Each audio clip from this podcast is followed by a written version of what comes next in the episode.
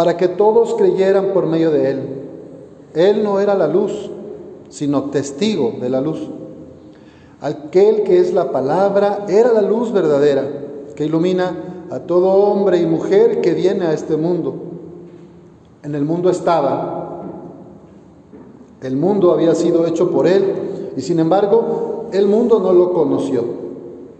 Vino a los suyos y los suyos no lo recibieron pero a todos los que lo recibieron les concedió el poder llegar a ser hijos de Dios, a los que creen en su nombre, los cuales no nacieron de la sangre, ni del deseo de la carne, ni por voluntad del hombre, sino que nacieron de Dios.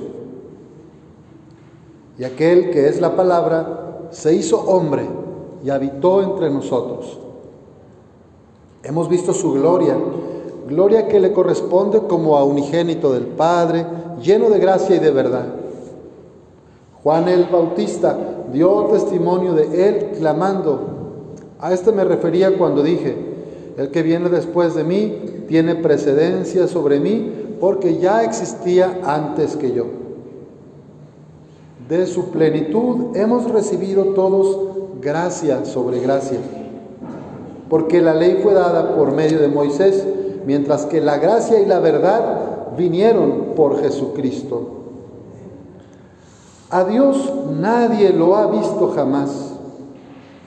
El Hijo unigénito que está en el seno del Padre es quien lo ha revelado.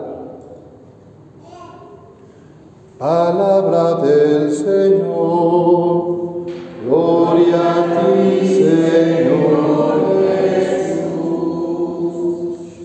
Sentarse para hacer una reflexión de la palabra de Dios.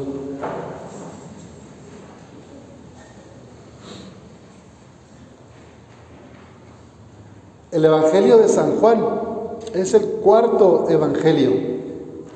En el Nuevo Testamento tenemos a Marcos, a Mateo, a Lucas y a este Juan. Son cuatro miradas diferentes del misterio de la encarnación, el nacimiento, la vida, la muerte, pasión y resurrección de Jesús. Juan es un evangelio que se escribe más o menos unos 100 años después de la pasión y muerte de Jesús. El que se escribió más pronto es el de Marcos, los 50 más o menos, después de la Pascua de Jesús, después de su resurrección, como a los 50 años escribe Marcos.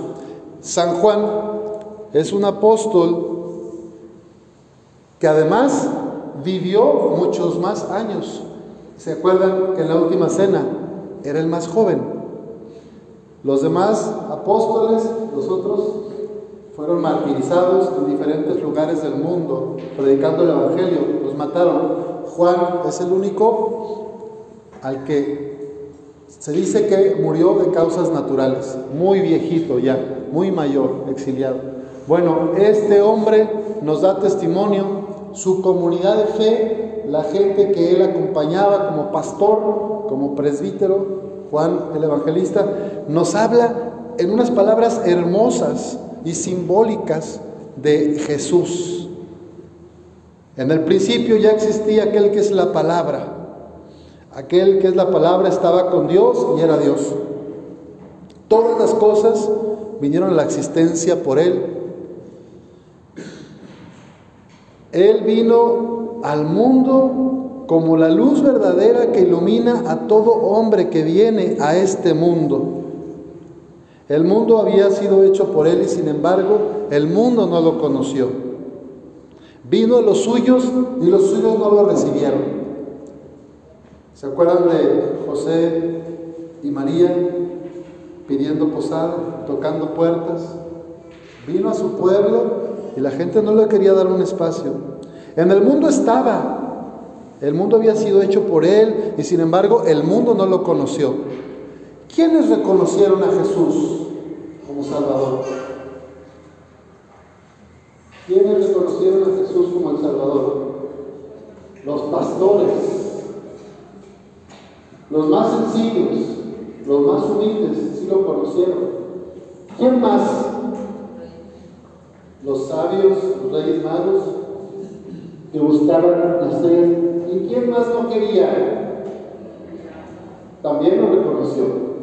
Por eso hacía todo lo posible. En las pastorelas, tan buenas ahora los matrimonios, aquí Pukis y Vicente fueron protagonistas.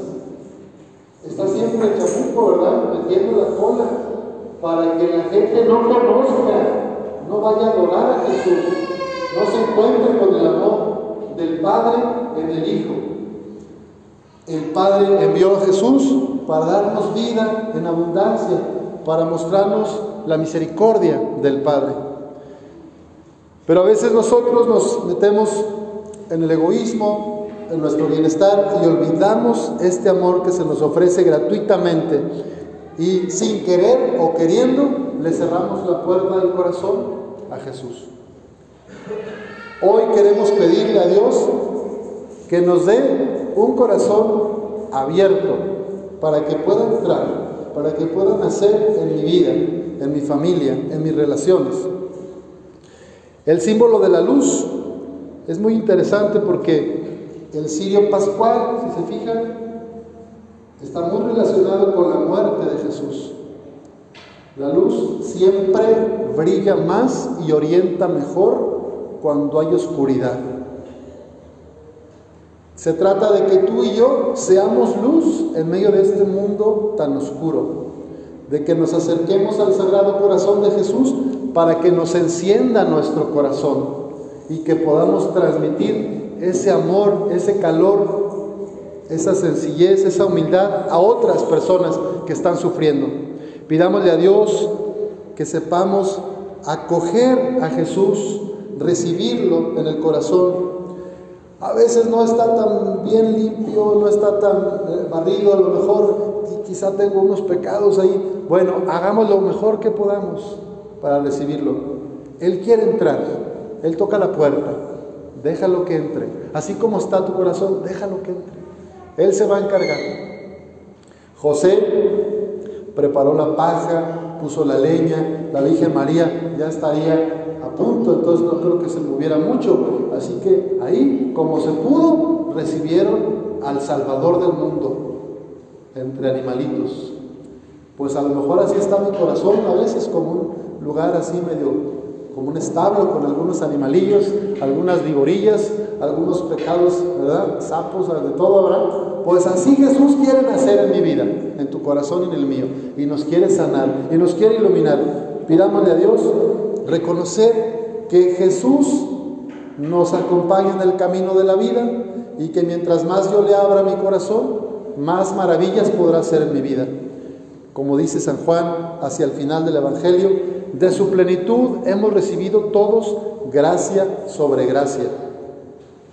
Favores, milagros, bendiciones, todo nos viene de Dios.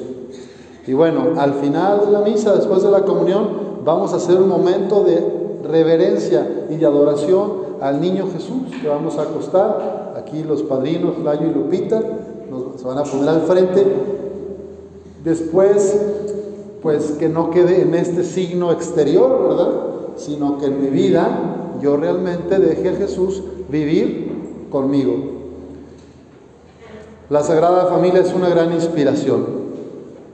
Pidámosle a Jesús, José y María que nos acompañen, que sigan caminando con nosotros y que podamos encontrar a Jesús primero en los sacramentos, en la Eucaristía y también en nuestras familias, porque ahí en tu familia, en cada uno de los miembros, está Jesús. Aunque a veces me cueste verlo, aunque a veces no, no me guste cómo se porta el otro, o cómo reacciona, o no hace lo que le pido, pues ahí está Jesús. Hay que ver cómo tratamos y cómo le pedimos a Dios relacionarnos en paz, con esperanza y reconciliándonos. Todos tenemos un lugar en el corazón del Padre y Jesús es el camino, la verdad y la vida. Que así sea.